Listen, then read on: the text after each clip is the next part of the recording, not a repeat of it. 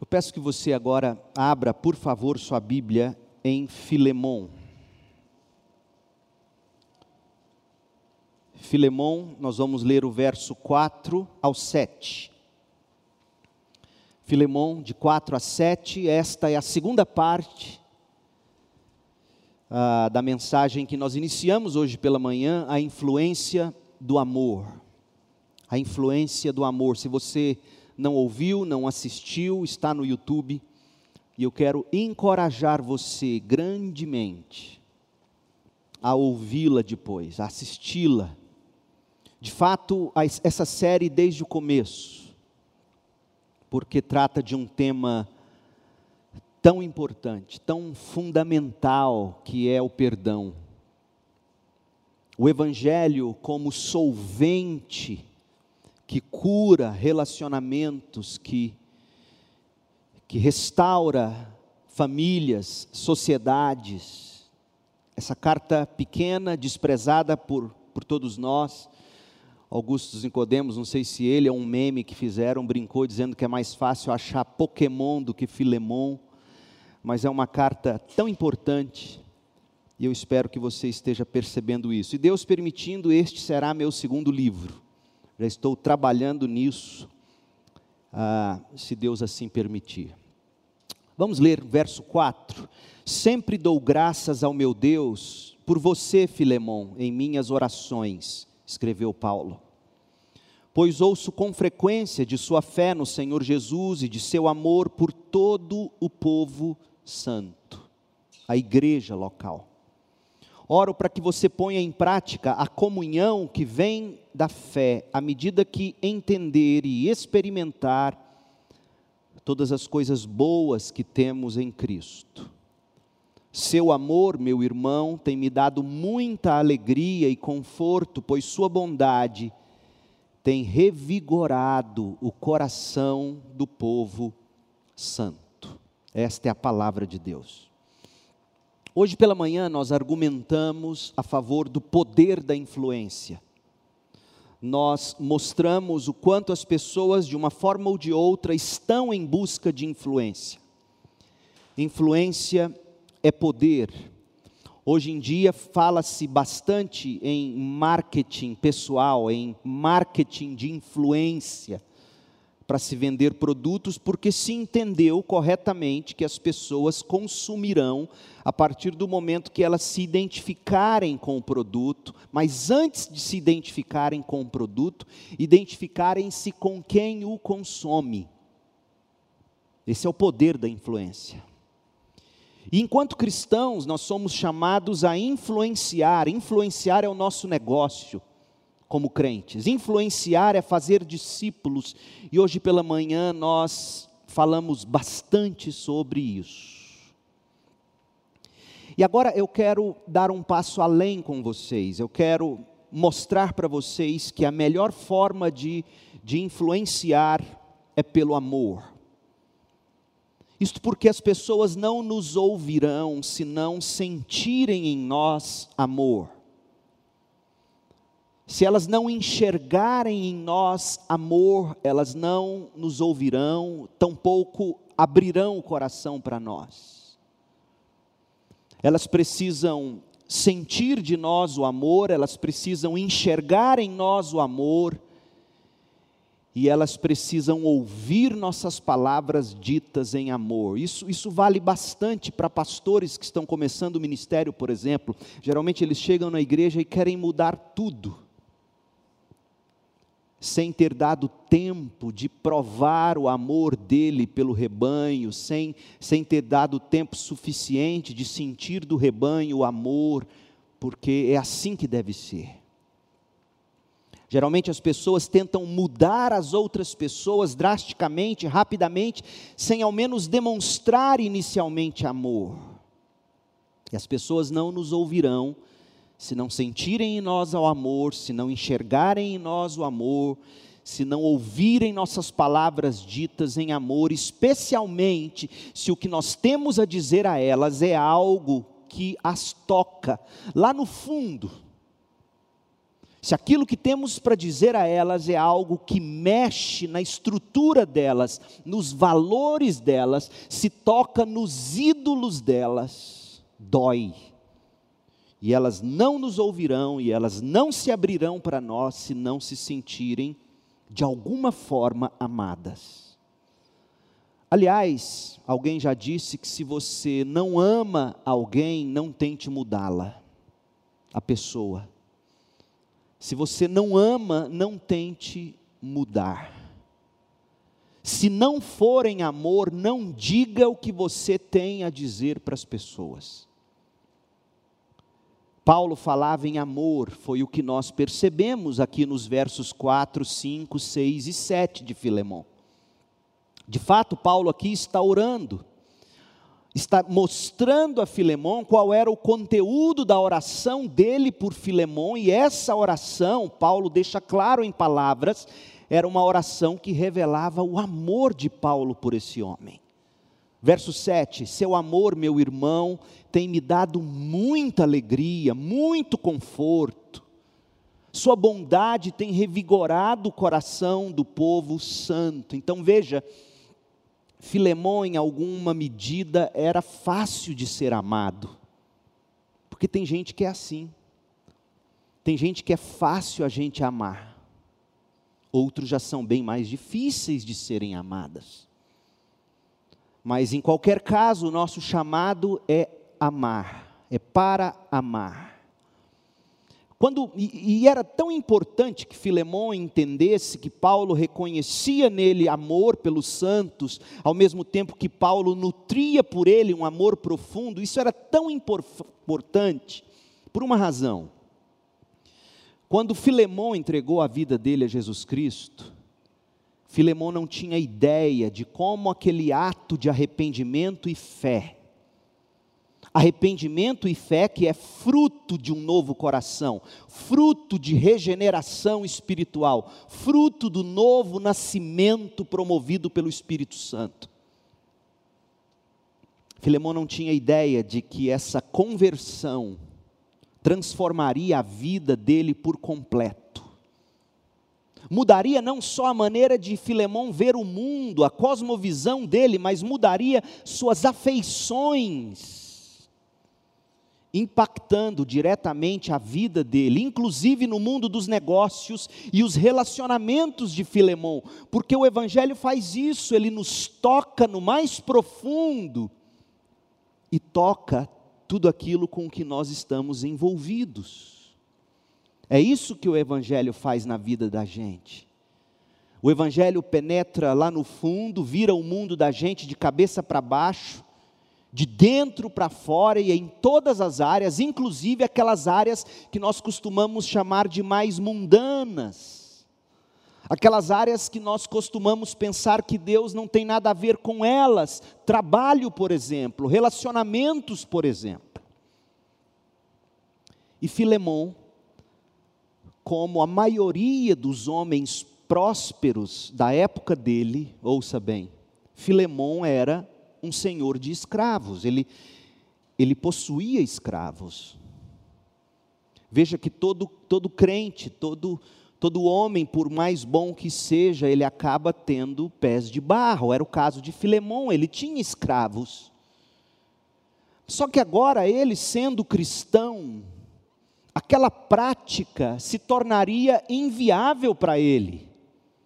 Ouça mais uma vez o que Paulo o instrui nos versos 16 e 17 dessa carta.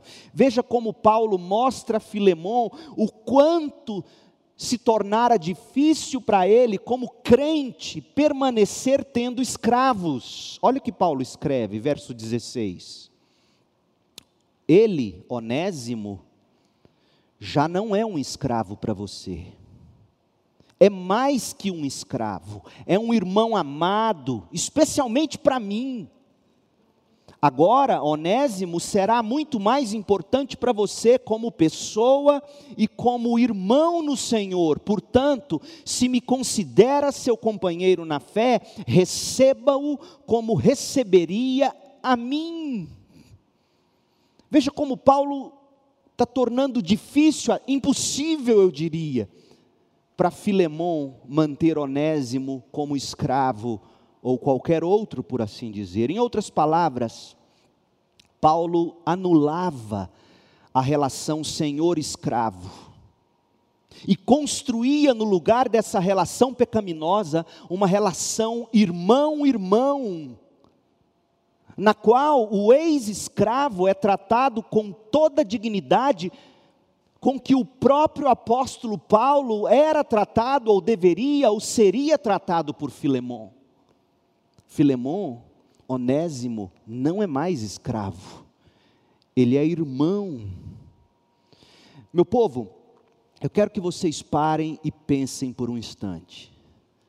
Mesmo antes de a própria instituição da escravidão ser abolida, a obra do Evangelho já abolia as suposições das pessoas que mantinham a escravidão. O Evangelho já abolia os preconceitos que tornavam possíveis a escravidão. O Evangelho toca profundamente nas pessoas sem precisar de moralismos. Mas só que naquele primeiro momento era tudo muito difícil para Filemão ouvir aquilo. Hoje nós estamos em pleno século 21 e para nós, com toda razão, é um absurdo a ideia de escravidão, mas mas Filemão vivia num mundo onde tudo aquilo era muito natural e normal. Mas o evangelho que transformou a vida de Filemão estava agora pronto para transformar a forma como Filemão via a vida, o próximo, a forma como Filemão trabalhava, a forma como Filemão se relacionava. Para você ter uma, uma noção da dificuldade que era tudo aquilo para Filemão, deixe-me ler para você um trecho do que Eugene Peterson escreveu sobre o contexto dessa carta. Abre aspas, a carta a Filemão foi escrita por volta de 61 depois de Cristo. Em muitas cidades, às vezes, um terço da população era de escravos, um terço. Os escravos faziam boa parte do trabalho que mantinha o império funcionando. Mas os escravos eram legalmente propriedades, não pessoas. Os donos tinham o direito de tratá-los da maneira que preferissem. A maioria dos donos percebia que os escravos trabalhavam melhor quando tinham permissão para se casar e possuíam alguns bens. E aí alguns senhores se tornavam um pouco mais generosos para que obtivessem mais produtividade dos escravos. Havia ainda algumas leis contra a crueldade, mas parecidas com os direitos dos animais de hoje que com os direitos humanos, diz Eugene Peterson. Muitos escravos trabalhavam duro para comprar a liberdade, em geral com o dinheiro que seus donos os deixavam acumular. O liberto ocupava um degrau um pouco mais alto que o escravo, mas ainda assim, o liberto tinha obrigações sociais para com seu antigo dono, que agora se tornara seu patrono ou patriarca. Fecha aspas. Esse era o mundo em que vivia Filemão, o senhor de escravos. Mas agora, sob a influência de Paulo, Filemão se converteu a Cristo. Filemão se tornou cristão. E agora? O que isso implicaria na vida dele em todas as áreas? Porque é esta pergunta que você tem que fazer como crente. Eu sou de Jesus, aleluia. Como isso implica na prática, na forma como eu como, como eu bebo, como eu brinco, como eu trabalho, como eu vejo a vida, como eu nutro os meus relacionamentos, como que esse evangelho toca tudo isso? Paulo chega junto de Filemão, porque queria que Filemão entendesse que não dava mais para ele tocar os negócios como antes. Ele era de Jesus. Seu novo status afetaria a vida dele toda, inclusive seus negócios, seus relacionamentos. Essa nova vida implicaria em nova forma de se relacionar, de trabalhar. O Evangelho teria que mudar a cosmovisão, as ações, as afeições de Filemão daquele momento em diante. E aquela era uma transformação radical, dolorosa. Portanto, Paulo, sabedor de que tudo aquilo era doloroso para Filemão, Paulo, o discipulador, Paulo, o influenciador de Filemão, teria que abordar esse assunto com ele. Especialmente agora que o escravo Onésimo, após ter roubado de Filemão, seu amo, ter fugido para Roma, também se convertera a Cristo, e agora os dois eram crentes. O apóstolo, como ele agiria? Ele usaria a influência dele, Paulo, para ajudar Filemão a fazer sentido de sua nova vida em Cristo, acolhendo Onésimo, perdoando Onésimo, libertando Onésimo. Só que tem um detalhe: o apóstolo exerceria sua influência sobre Filemão com base no amor. Verso 9. É com base no amor. Gente, essa carta nos ensina que cada movimento que a gente faz em resposta a Deus tem o efeito de uma onda, um tsunami, que toca tudo na vida da gente. Cada resposta a Deus em arrependimento e fé toca o nosso eu, toca a nossa família, toca os nossos sentimentos, toca os nossos negócios, toca os nossos amigos, toca a nossa sociedade. A fé em Deus, que brota do Evangelho de Jesus Cristo, altera a nossa visão de mundo e os nossos afetos. E deve alterar, gente. Porque se não alterar a maneira como você enxerga a vida, como você sente as coisas, se não alterar, é sinal de que esse evangelho não alterou seu coração. O amor de Deus afeta nossos relacionamentos diários. A esperança do Evangelho adentra o coração, mas adentra também o nosso trabalho, a nossa vocação, e se espalha a nova criatura que nós vamos nos tornando pelo Evangelho, no poder do Espírito de Deus, essa nova criatura em Cristo não pode se confinar à alma. Tem muita gente que é mais platônica do que cristã. Platônico era a filosofia de Platão, que tinha a ver apenas com, a, com o mundo das ideias, sem nada concreto. Tem muito crente que é assim, que acha que a vida cristã só tem a ver com a alma deles mas a vida cristã, o Evangelho, ultrapassa o mundo interior e faz história. Do contrário, gente, essa fé não passará de fantasia, na melhor das hipóteses, ou de hipocrisia, na pior delas. Eugene Peterson nos faz lembrar de um fato muito importante. A nossa fé em Jesus Cristo, ela é histórica. Histórica. Os cristãos, ouça bem você, os cristãos sempre insistiram, ao custo da própria vida, sempre insistiram na historicidade de Jesus. Milhares ao longo da história morreram por dizer que Jesus nasceu de uma virgem, um nascimento constatável, uma morte que tem data, uma ressurreição que teve testemunhas fatos que aconteceram em locais e cidades que se localiza hoje pelo Waze. É histórica a nossa fé, portanto, deve haver também uma historicidade paralela nos seguidores de Jesus.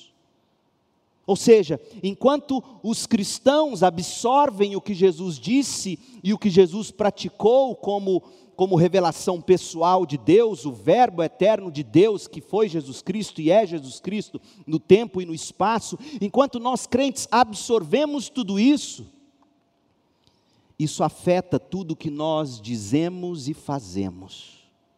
Tem que afetar de alguma maneira. E tem que influenciar a história local através de nós e no final das contas a história mundial, porque se a fé que eu professo no coração não afetar o meu derredor, é uma fé sem obras. E a fé sem obras, Tiago 2, 14 a 26 diz, é morta. Se a sua fé não muda, o objeto dos seus desejos, as motivações para suas alegrias, a forma como você vê a vida, a forma como você trabalha, a forma como você se relaciona, se o Evangelho não muda sua cosmovisão, suas afeições, suas ações, questione se de fato você creu para a salvação.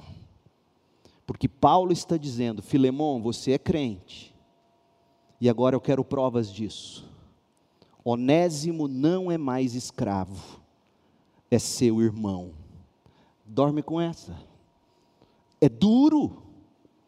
Filemão e Onésimo, o senhor e o senhor de escravos, o senhor de escravos e o escravo, que aparecem aqui de maneira tão proeminente nessa carta de Paulo, não faziam ideia, gente, de que crer em Jesus os envolveria além da mudança profunda de coração e de cosmovisão, os envolveria numa mudança social radical. Isso porque as sementes para o fim da escravidão, ouça, foram plantadas por esta carta, que envolvia a vida de Filemão e Onésimo.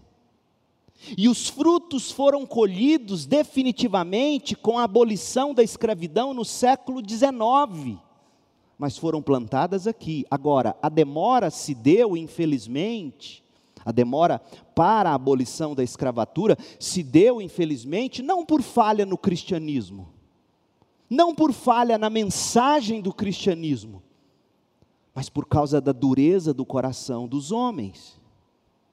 Mas finalmente, para a glória de Deus, em 1834 ocorreu a abolição na Inglaterra e em todo o Império Britânico, e adivinha quem encabeçou esse movimento? Um crente em Jesus Cristo, chamado William Wilberforce. Depois, entre 1863 e 1865, foi a vez de os Estados Unidos abolir a escravidão, e no Brasil, finalmente, em 1888. Mas a semente foi plantada aqui. Não olhe para o outro como escravo, mas como irmão. Não olhe para o outro como um ser sem dignidade, mas como alguém criado à imagem e semelhança de Deus. O cristianismo produziu esse efeito no mundo. Onésimo, ao se converter a Cristo, Precisava, veja, veja como isso muda Onésimo, porque tem muita gente que se converte e acha que o passado está simplesmente para trás e sepultado, mas não é bem assim. Onésimo se converte a Cristo. Ótimo. O evangelho do jeitinho diria: deixa Filemão para lá. Mas Paulo vira e fala: não, Onésimo. Você precisa encarar a situação humilhante de voltar e pedir perdão. Aliás, se tiver que restituir, se Filemão não abrir mão do prejuízo que você causou para ele, verso 18 e 19, eu e você vamos pagar Filemão. Mas você não pode simplesmente varrer para debaixo do tapete as consequências do seu pecado. Você é nova criatura em Cristo. O Senhor te perdoou, mas coisas precisam ser restauradas, restituídas. Onésimo, seja homem de Deus. Oh, meu povo. E Filemão? Filemão, por sua vez, uma vez cristão, teria que também se humilhar. Teria que descer da posição e até perder financeiramente, abrindo mão de tudo que lhe fora roubado de Onésimo como escravo para receber Onésimo agora, não como uma propriedade dele, mas como um cooperador no Evangelho, versos de 8 a 16. Perceba que era muito difícil para os dois, para os dois era difícil, mas era possível pelo poder do amor que jorra e escorre do Evangelho de Jesus Cristo. E Paulo entra para curar tudo aquilo. Paulo escreve essa carta para ajudar os dois, ajudar ambos, tanto a Filemon como a Onésimo, mas especialmente Filemon. Como assim? Uma vez que tendo Filemon recebido a carta das mãos do próprio Onésimo, esse portador e entregador da carta, Onésimo, já tinha engolido o orgulho e agido no poder do Evangelho estava pronto para pedir perdão. Mas Paulo sabia que tão logo Filemon recebesse essa carta e lesse o conteúdo dela, ele precisaria de ajuda. E aí Paulo se coloca como o irmão presente, Paulo apresenta o papel da igreja local, como nós vimos em mensagens anteriores, versos de 1 a 3. O irmão presente, o papel da igreja local, o poder do evangelho, e diz: Filemon, submeta-se à minha influência em amor, e você conseguirá fazer o que você tem que fazer. Ou seja, submeta-se à influência do amor e receba o perdão ou o poder do evangelho para você perdoar. Ô meu povo, deixa eu dizer uma coisa para vocês. A vida cristã é impossível para ser vivida apenas por nós mesmos. Quem diz que não gosta de incomodar pastor e os outros para resolver problemas, longe de ser humilde, é orgulhoso porque a gente precisa uns dos outros. Eu preciso de você. Eu tenho aqueles irmãos-chave para quem eu confesso que vai no meu coração e digo: ore por mim, porque está difícil de lidar com tal e qual situação. Eu faço isso. A vida cristã é para ser compartilhada nesses termos. A vida cristã é impossível de ser vivida como disse pela manhã, através de transmissões de mensagens, podcasts, vídeos de YouTube. Existem coisas que precisam ser tocadas e precisam ser transformadas em nós e que só serão possíveis se estivermos vivendo sob a influência amorosa de outras pessoas na vida da gente. Sim, nós precisamos do poder do Espírito Santo, mas nós precisamos também da influência do amor que vem pela vida do irmão que em amor diz a verdade para nós e modela para nós a verdade. Você precisa disso. Não se esqueça, crente, a fé cristã, para produzir em nós a devida transformação e promover através de nós o devido impacto no mundo, requererá que a gente viva sob a influência do amor, que surge do Evangelho de Jesus Cristo e chega até nós através da comunidade do amor, que é a convivência na igreja local. E eu disse pela manhã e repito agora à noite: nós não vamos tolerar membros que, podendo estar aqui com saúde, não são assíduos nos cultos, relacionamentos discipuladores e pequenos grupos. Não podemos ser uma igreja com rol de membro inchado, porque não estaremos fazendo bem algum para os que não desfrutam da comunidade do amor. Manteremos as transmissões, queremos alcançar o mundo com essa ferramenta. Mas os membros da Segunda Igreja Batista em Goiânia, segundo diz o nosso pacto, deverão se submeter uns aos outros na convivência da igreja. Por isso, em amor, eu lhe digo: se não serve para você, comece a orar para Deus te levar para uma outra igreja. Porque aqui nós vamos nos submeter uns aos outros, inclusive esse, o seu pastor. É assim que funciona. Paulo diz: Filemon, há algo que precisa ser mudado profundamente na sua vida.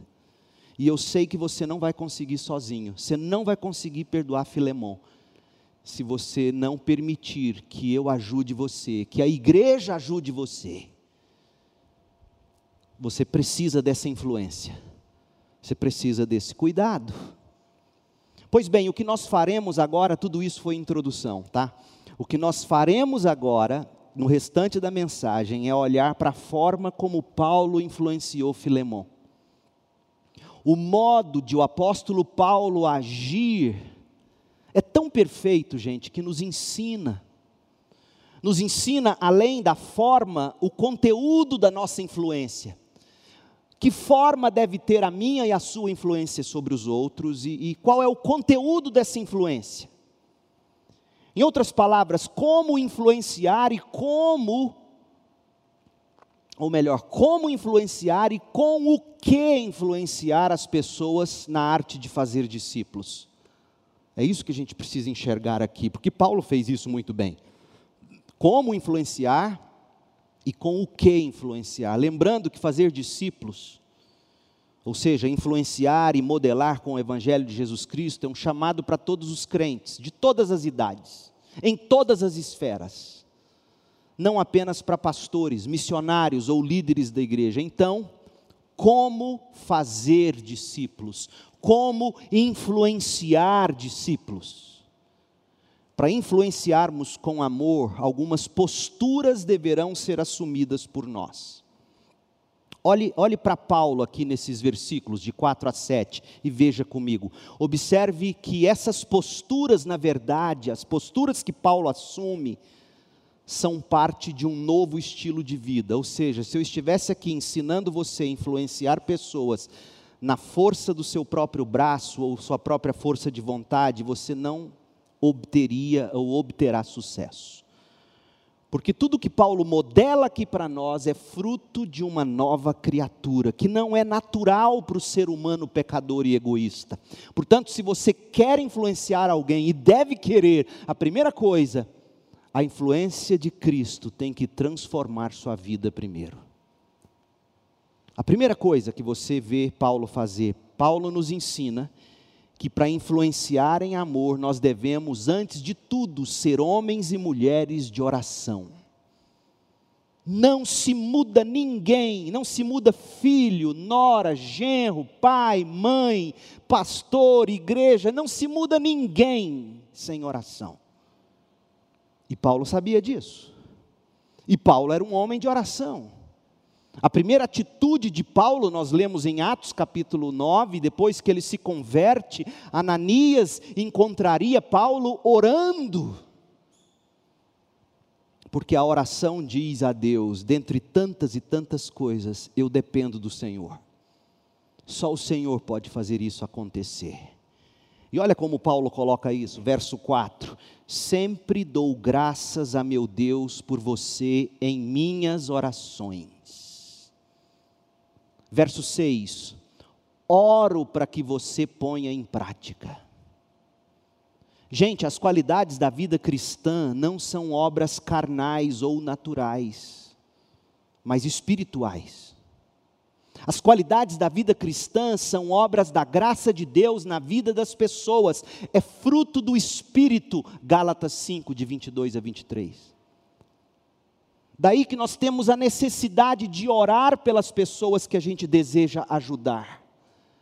A gente tem que aconselhá-las, a gente tem que discipulá-las, mas para que essa transformação ocorra através do nosso aconselhamento, do nosso discipulado, do nosso ensino, do nosso modelar a vida cristã, isso tudo terá que ser regado com muita oração. Paulo diz isso. Paulo orava por Filemão. Antes mesmo de Paulo enviar Onésimo de volta com a carta na mão e dizer o que, o que precisava ser dito em amor, Paulo já estava acompanhando Filemão em oração, intercedendo por Filemão. Levando Filemão a Deus em oração, ele diz: Sempre dou graças a Deus por você em minhas orações, oro para que você ponha em prática o que eu vou te dizer. Ô oh, meu povo, como nos falta essa prática, a prática da intercessão. Geralmente a gente quer mudar as pessoas na força, quando não, quando não no grito, no braço, nos jeitinhos, nas técnicas, com manobras sem oração. A gente acha que as pessoas vão mudar por conta própria.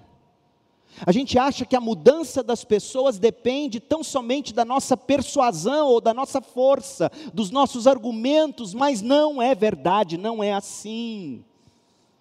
Paulo, por exemplo, sabia que as coisas acontecem por causa da oração e da influência do Espírito Santo.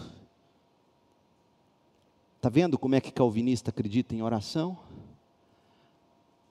Sim, Deus predeterminou todas as coisas, mas todas as coisas predeterminadas com Deus acontecerão como fruto daquilo que Deus também predeterminou para que acontecesse, ou seja, a nossa oração também. Vocês não têm porque não pedem, diz as Escrituras. Olha o que Paulo escreveu aos Filipenses, capítulo 1, verso 19.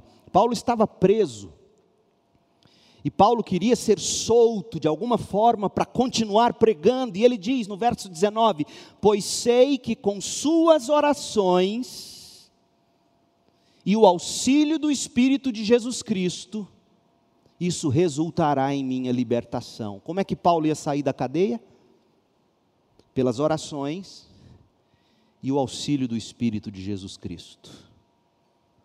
Aos Efésios, Paulo declarou que dependia das orações deles para Paulo ser bem sucedido na proclamação do Evangelho. Olha o que Efésios 6, 19 e 20 nos diz. E orem também por mim, diz Paulo como? Como, Paulo? Como você deseja que a gente ore por você? Peçam que Deus me conceda as palavras certas para que eu possa explicar corajosamente o segredo revelado pelas boas novas. Eu agora estou preso em correntes, mas continuo a anunciar essa mensagem como embaixador de Deus. Portanto, orem para que eu siga falando corajosamente em nome de Cristo, como é meu dever.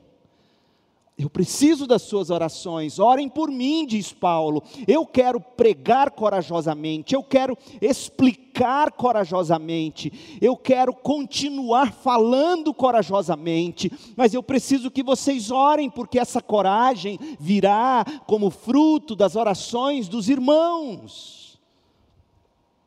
Paulo estava incentivando a interceder por ele. O que é oração intercessória? A oração intercessória é quando você para e dedica um tempo para pedir a Deus que faça coisas pelos outros e nos outros ou através dos outros. Nós vemos exemplos regulares dessa prática de intercessão nas cartas de Paulo. Aliás, se você quer aprender a interceder por alguém, tome nota aí, Colossenses 1, de 9 a 12. Como Paulo intercedia pelos colossenses. Filipenses 1, de 3 a 11. Efésios 1, de 15 a 23. Efésios 3, de 14 a 21. Vá lá em Tessalonicenses e veja como Paulo orava por eles. E aqui, escrevendo a Filemão, nos versos 4 a 7, não é diferente tudo que Paulo almejava em termos de transformação na vida dos outros, Paulo primeiro levava a Deus em oração. Portanto, gente, vamos aprender com Paulo para influenciar com o amor do Evangelho. Nós devemos, antes de tudo, ser homens e mulheres de intercessão, igreja de oração. Segunda, Segunda dica de Paulo para a gente influenciar com amor: demonstre gratidão. Paulo ensina que aqueles que influenciam com amor são homens e mulheres de oração, mas são também aqueles que sabem expressar gratidão, tanto em oração ou, ou em ações de graças a Deus, como em palavras ao irmão. Olha o verso 4, Filemão 4 sempre dou graças a meu Deus por você em minhas orações. Paulo, de fato, está expressando gratidão a Filemão pelo que Filemão fazia pelos crentes. Mas ao mesmo tempo ele diz: Mas eu faço isso de uma forma inusitada, especial. Eu faço isso em forma de oração eu rendo ações de graças a Deus pela sua vida, Filemão. Paulo não tinha vergonha, nem se sentia vulnerável ao expressar gratidão a Filemon. Note, note que o tempo do verbo não é passado, mas denota uma ação contínua. Sempre dou graças a meu Deus por você em minhas orações, sempre. Gente, um dos elementos mais ausentes nas relações interpessoais dos nossos dias é a gratidão. E pastor sabe muito bem disso. Quando tudo vai bem na igreja, ninguém diz nada. Ah, mas se algo sai do lugar, ele é o primeiro a saber. E assim é na vida. É como o marido que um dia recebeu a reclamação da mulher: Mas você não disse que me ama. Mulher, eu já te disse que te amo. Se eu mudar de ideia, eu te aviso. Infelizmente é assim. A gente não sabe expressar gratidão, a gente não sabe render ações de graças, a gente não chama o outro em box para elogiar, para falar, para encorajar, e como, como as pessoas são ingratas, no mínimo indiferentes. A gente não sabe agradecer, a gente tem medo de agradecer. A gente não quer agradecer, mas Paulo nos ensina que relacionamento saudável é nutrido com gratidão, e se quisermos influenciar com amor, nós teremos que aprender a agradecer a Deus e ao meu irmão, e ao próximo. Sempre dou graças a Deus por você em minhas orações. Qual foi a última vez que você agradeceu a alguém?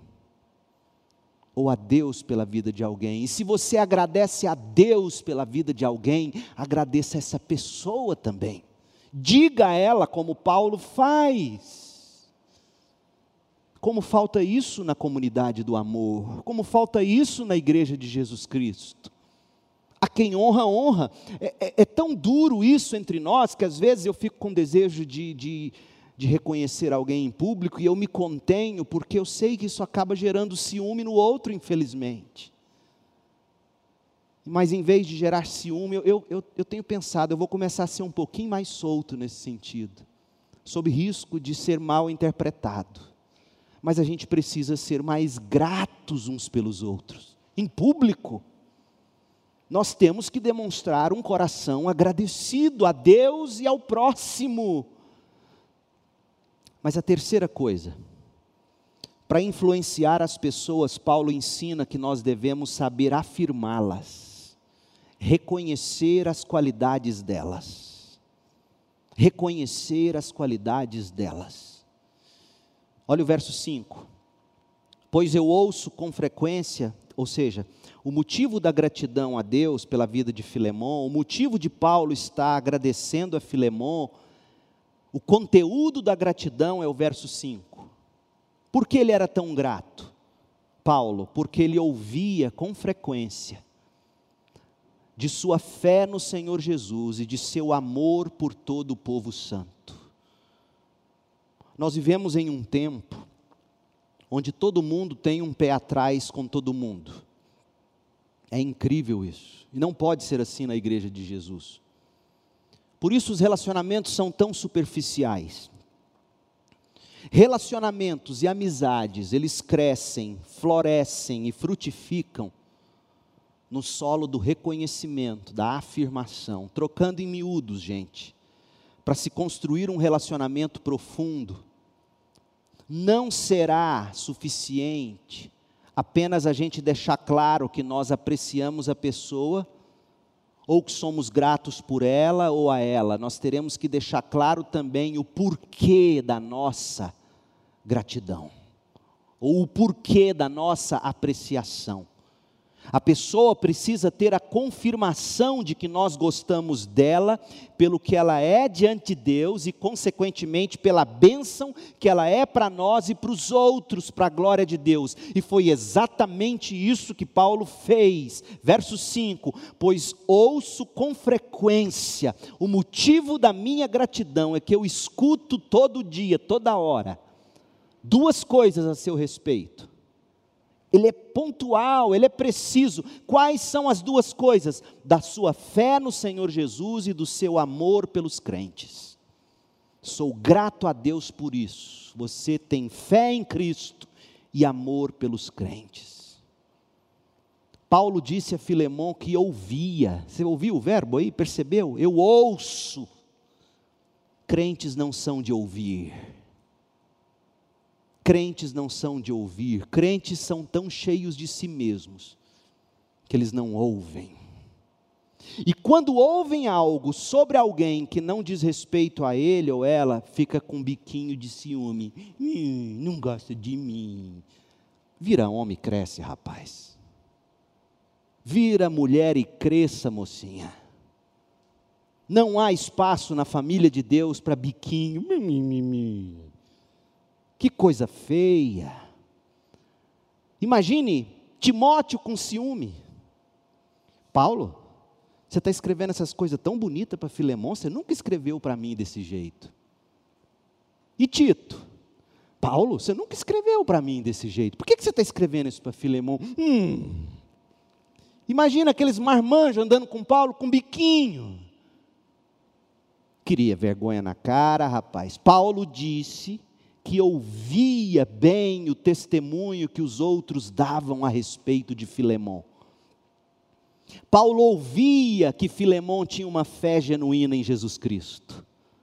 Paulo ouvia que essa fé em Jesus Cristo se traduzia em amor pelos crentes. Você lembra do trinômio que Paulo ama? Fé, esperança e amor? Olha ele aqui.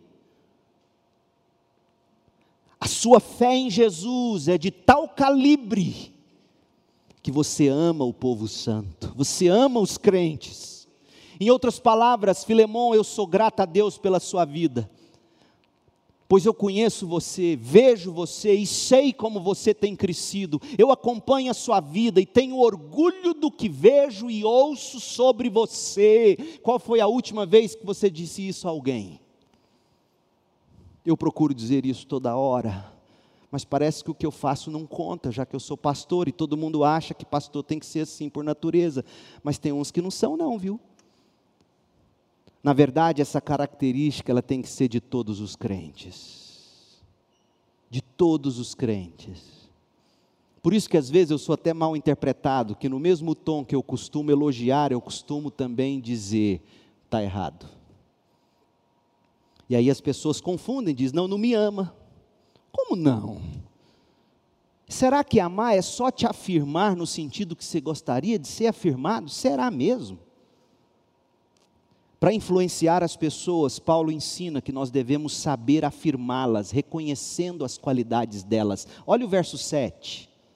Paulo diz: Filemão, seu amor, meu irmão, tem me dado muita alegria e conforto pois Sua bondade tem revigorado o coração do povo santo.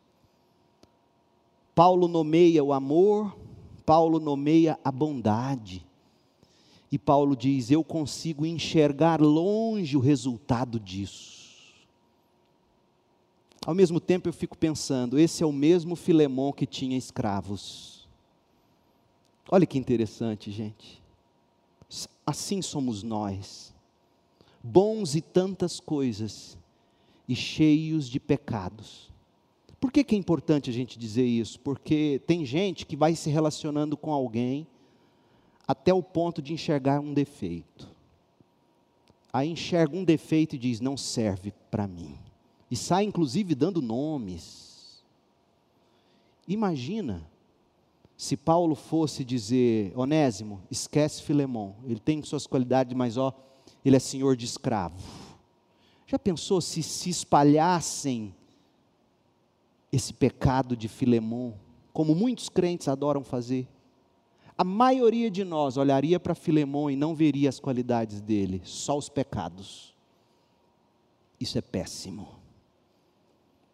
Então, para influenciar pessoas em amor, nós devemos orar por elas, agradecer a Deus e a elas, afirmá-las, mas em terceiro lugar, exortá-las, que é sinônimo de encorajá-las. para influenciar as pessoas, Paulo ensina que nós devemos exortá-las, motivá-las, encorajá-las a fazer o que é certo.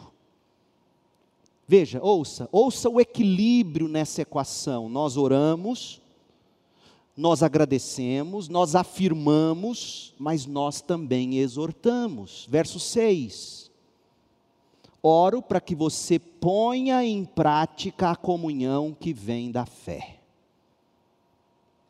que você acolha Onésimo, que você perdoe Onésimo.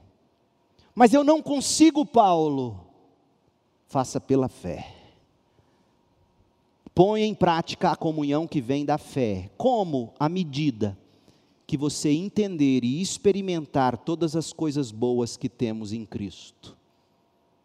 Sabe como é que você vai conseguir perdoar Onésimo, Filemão? No dia que você se lembrar que você era escravo do pecado e o Senhor te libertou. Na medida em que você entender isso e experimentar as coisas boas que o Evangelho de Cristo te deu, você vai conseguir colocar em prática, pela fé, o perdão. Resumindo os versos de 4 a 7, Paulo está dizendo algo mais ou menos assim: Filemão, eu louvo a Deus pela sua vida. Eu agradeço a Deus por você existir e por poder ser seu amigo, tê-lo como meu discípulo. Verso 4. Eu tenho ouvido e visto quanto você tem crescido em Cristo e tem abençoado a vida dos irmãos, inclusive a minha. Verso 5. Verso 7. Mas eu vou além. Eu oro para que você, Filemão, continue crescendo em amor e prove da comunhão que vem da fé, lembrando que para tanto, para você conseguir perdoar, você vai ter que crescer na compreensão e no regozijo do Evangelho de Cristo. Pessoas que têm dificuldade em perdoar são pessoas que ainda não compreenderam e não se regozijam no perdão que elas receberam, se é que receberam. A influência do amor, gente, nos faz orar pelo outro nos faz agradecer ao outro e a Deus pelo outro, além de afirmar o outro. Mas não deixa de, em amor, exortar o outro na palavra centrada no Evangelho de Cristo. Como isso é importante, essa é a influência que nós devemos exercer uns sobre os outros no contexto da comunidade do amor. No entanto, vamos ser honestos, como nos falta, povo de Deus, esse equilíbrio. Equilíbrio entre dependência de Deus, oração, simpatia, que é gratidão e afirmação, e verdade, que é a exortação. Falta-nos essa sinergia de dependência de Deus, simpatia e verdade. Falta-nos dizer a verdade em amor, ou não falta? Tenta dizer a verdade em amor para alguém e você vai ouvir de volta: você não gosta de mim. Como assim eu não gosto de você? Falta-nos dizer a verdade em amor, falta-nos saber ser simpáticos, falta-nos orar e orar mais pelos outros, como nós somos prontos para falar e tardios para ouvir, como nós somos prontos para elogiar e não exortamos em afirmar o outro, mas não corrigimos. Exortamos, mas não somos simpáticos. Agimos, mas não oramos. Falta-nos ser completos na forma como devemos ser, para conseguir de fato influenciar em amor o próximo. Gente que ora, gente que agradece, gente que afirma, gente que reconhece, mas gente que também exorta em verdade e amor, e diz não apenas faça, mas diz como fazer. Timóteo, ou melhor, Filemão, perdoe Onésimo, faça pela fé, mas eu não consigo. Então compreenda e regozija, e regozije-se no perdão que você recebeu. Veja, Paulo diz o que e como fazer. Para conseguirmos influenciar, completos assim é que a gente tem que ser. Mas tem algo mais a aprender com essas palavras de Paulo. O que, que se espera influenciar na vida dos outros? Qual é o conteúdo da nossa influência? A gente precisa ser um pouco mais específico para a gente não perder a profundidade dessas palavras de Paulo. Lembre-se, até o verso 7, Paulo ainda não entrou no tópico da carta, que é perdoe. Até o verso 7, ele está preparando o terreno do coração de Filemão para tratar com ele da necessidade de perdoar Onésimo. Mas antes, Paulo precisava fisgar, manter fisgada a simpatia desse discípulo. E Paulo faz isso dizendo que ora por ele, demonstrando gratidão a ele, afirmando ele e o exortando. Só que nessa afirmação que foi composta com notas de um espírito de oração. Paulo era um artesão de palavras. Como eu queria poder escrever e falar como ele. E tem crente que acha que não é importante saber falar e escrever. Paulo destaca duas coisas em particular a respeito do caráter de Filemão. Eu já disse e você leu e você sabe, Paulo destaca duas coisas: fé, verso 5, e amor. Fé, verso 6, e amor, verso 7. Paulo destaca a fé e o amor de Filemão, porque a fé é a fonte, o amor é o fruto. Fé e amor, portanto, é o que a gente tem que influenciar na vida dos outros. Era isso que Paulo queria cultivar, essa fé que Filemão de alguma forma já possuía, e esse amor que ele já exercia, mas Paulo quer mais disso na vida dele. Só que tem um detalhe: que tipo de fé, gente? Que tipo de amor? Porque a gente vive num mundo onde todo mundo define fé conforme a conveniência, e todo mundo define amor conforme a conveniência, mas Paulo qualifica a fé e o amor de Filemão. Você percebeu? Verso 5. Qual era o conteúdo da fé de Filemão? Uma pessoa, Senhor Jesus Cristo. Esse é o conteúdo da fé. Nós temos que influenciar a fé em Cristo nas pessoas, não a fé nelas mesmas, na capacidade delas, na simpatia delas. Fé em Cristo. E que tipo de amor? Amor pelo próximo, pelo povo santo, que cá entre nós não é tão santo assim, né? Tem uns que têm rugas e verrugas, chulé espiritual mau hálito espiritual. Tem gente assim.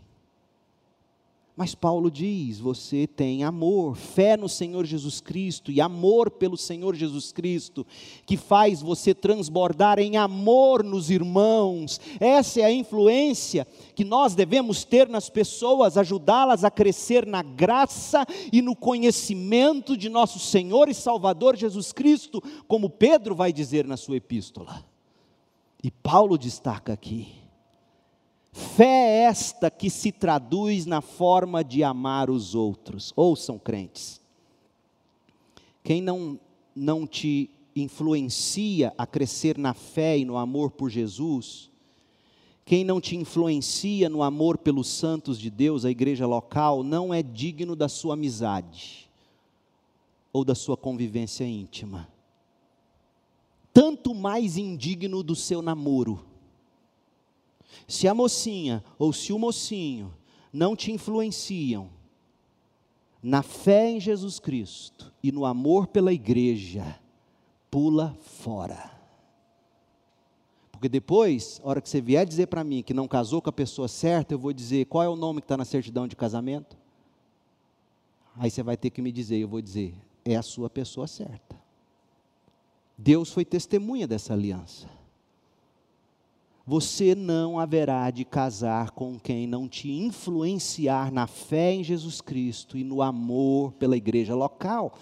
E eu fico encabulado como é que os crentes ficam atrás de tchan, tchan, tchan, tchan.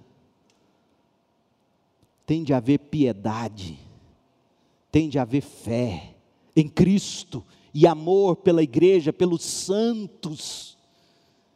E se você não tem influenciado dessa mesma maneira, você não está sendo boa influência. Ponto final. Se você não influencia na fé em Jesus Cristo e no amor pelos crentes, simples assim, você não é boa influência. Aí tem gente que ainda diz assim: Fulano é tão bonzinho, só falta ser crente. Zangou tudo. Zangou tudo. Você acha que o diabo se apresenta malzinho? Ele é bonzinho demais, e bonitinho demais, e fofucho demais, até. Cuidado. Para muitas pessoas, não sem razão, a igreja é uma grande decepção, não é verdade? Talvez os membros tenham decepcionado você, Talvez tenha você se tornado cínico, cético em relação à igreja ao longo dos anos e por isso você se pegue dizendo: Olha, eu amo Jesus, eu não aguento é a igreja. Mas Paulo está dizendo a Filemão que não é possível ter fé em Jesus sem amar o povo santo, porque fé em Jesus produz amor pelo povo santo. Se você tem algo a dizer mal sobre a segunda igreja batista em Goiânia, não me procure, porque eu vou ficar bravo com você. É a noiva de Cristo. E aqui tem tranqueira? Tem. Tem gente boa? Muito mais do que tranqueira. Mas nós somos o povo de Deus, e a sua fé tem que desenvolver por você amor pelo povo santo. É o que diz Paulo, e por isso ele louva a Deus quando pensa em Filemão, e às vezes a gente fica com a impressão de que a igreja, eu sei, é verdade também, por outro lado, parece que a igreja é o único hospital que negligencia os próprios feridos. Sim, eu sei que há aqueles casos incuráveis, gente calejada, doentes crônicos que não querem cura. Muitos, de fato, já sofreram bastante com a língua ferina e a maldade dos santos, e agora são tentados a se afastar e a manter distância do convívio da igreja, mas esse não pode ser o seu caminho. Eu quero que você veja em nosso texto que o compromisso com a igreja, apesar de toda a feiura da igreja, é essencial para um discípulo de Jesus Cristo. A fé em Jesus Cristo e o amor pelo povo santo, a igreja. Você não pode ter Cristo se não tem o corpo dele, a igreja. Não dá. É o que os teólogos chamam de oximoro, uma contradição em termos, uma aberração falar de um cristão sem igreja. De fato, pode revelar uma profunda disfunção espiritual na alma desse que se diz crente, mas sem igreja. Se você acha que é possível servir a Cristo, ter amor e fé por Jesus Cristo, ao mesmo tempo em que se distancia do povo santo, saiba que não dá para ser assim, como o apóstolo João colocou em 1 de João 2,9. 1 de João 2,9. João, o discípulo do amor. Ai, que bonitinho. Paulo não, Paulo a gente acha que ele era duro. Nananã. João era brabo. Imagina o apóstolo João, o pastor João, seu pastor, virando para você e dizendo: Olha, se você afirma estar na luz, mas odeia o seu irmão, você ainda está na escuridão. Dorme com essa. É o que está dito em 1 de João 2,9. Se alguém afirma, não, eu estou na luz, eu estou bem, estou bem com Deus, pastor, ótimo mas odeia o seu irmão, acha que é possível viver sem o povo santo. João, apóstolo do amor, te diz com verdade: você ainda está na escuridão, porque o amor pelo irmão é uma evidência da realidade espiritual de quem confessa o nome de Jesus Cristo.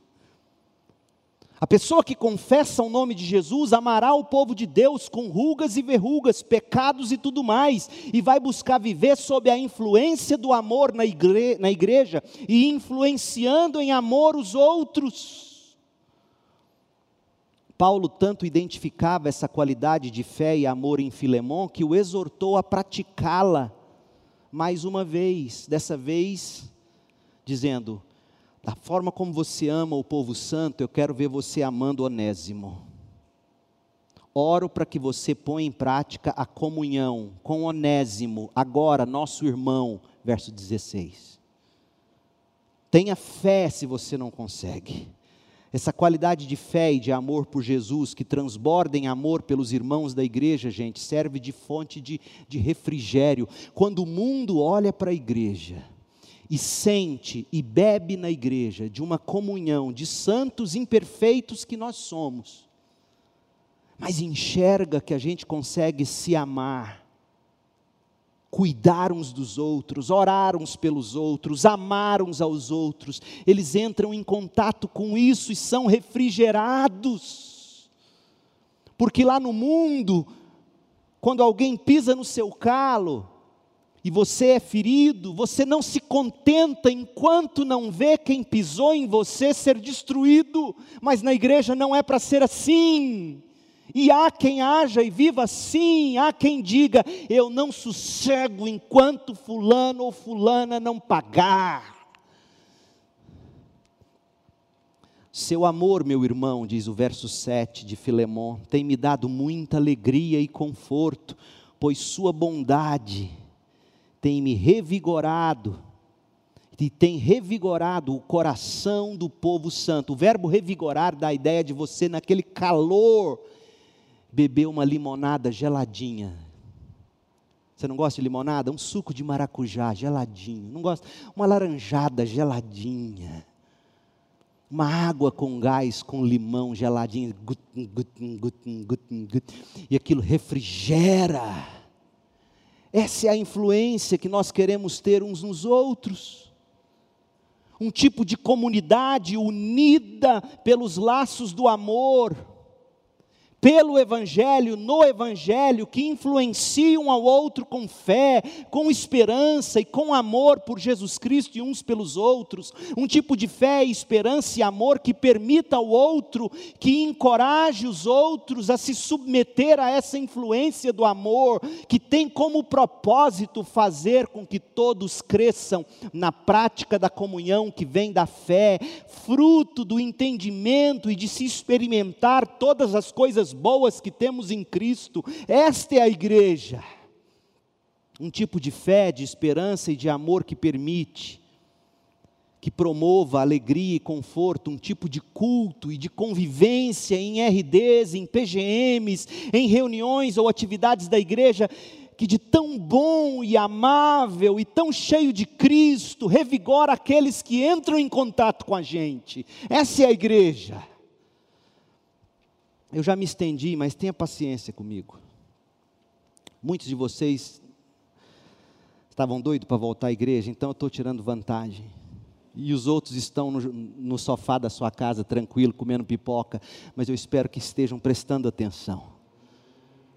Mas o que Paulo está dizendo, a Filemon, é o tipo de igreja que a gente tem que ser uma comunidade de amor que produz influência em amor, onde as pessoas se submetem a isso e vão crescendo em fé por Jesus Cristo, em amor pelos crentes, na medida em que elas compreendem o que elas têm de Jesus. E quando os outros vêm, verso 7, entram em contato com a gente, essas pessoas são refrescadas, revigoradas. E para aqueles que ainda têm ranço com a nossa igreja, não conhece e não provou o que Deus está fazendo entre nós. Deixa eu te dar dois exemplos de dois jovens. Um jovem de Goiânia, com origem noutra denominação, hoje está morando na Inglaterra. Ele ama morar na Inglaterra. E ele não via com bons olhos vir para passear aqui em Goiânia e visitar os pais e os familiares dele. Mas em julho do ano passado, ele esteve aqui e, por algum motivo, conviveu com a gente durante um mês, nos cultos, PGM, de jovens, refugiados. Ele amou tanto, ele foi tão refrigerado com essa comunhão, que desde então nos acompanha à distância. E veja você, até já considerou voltar a morar no Brasil por causa da experiência que teve na nossa igreja. Ele testemunhou o seguinte, mais ou menos assim, para um amigo. Quando eu fui ao Brasil ano passado, fui pelo dever de estar com meus pais, achando que seria ruim a estadia em Goiânia, mas foi o melhor mês da minha vida. Sabe por quê? Porque esse jovem provou da alegria, do conforto do refrigério, da comunhão da nossa igreja. É a influência do amor. Outra, uma jovem, uma jovem escreveu para outro jovem da igreja, ele printou a conversa e me mandou. Cuidado com o que você escreve no WhatsApp, as pessoas printam e mandam para mim. Olha o que a jovem escreveu. Desde janeiro eu estou acompanhando as transmissões da CIB e como tem sido transformador em minha vida. Normalmente, nos finais das pregações do pastor Leandro, eu desligo o notebook chorando da graça maravilhosa de Deus. Minha vontade, ouça, é de congregar na CIB. E aí vem um rostinho, ela sorrindo com lágrima. É um pouco longe de casa, mas eu oro para que no tempo de Deus, e se for da vontade dEle, que logo eu tenha meu carro e irei. Deus vai te dar, meu irmão, uma Mercedes. Um amor por essa congregação. Ouça o que ela está dizendo. Uma, ela nunca esteve aqui, só nos assiste pela internet. Um amor por essa congregação que eu nem sei explicar. Não fala mais mal da CIB, não.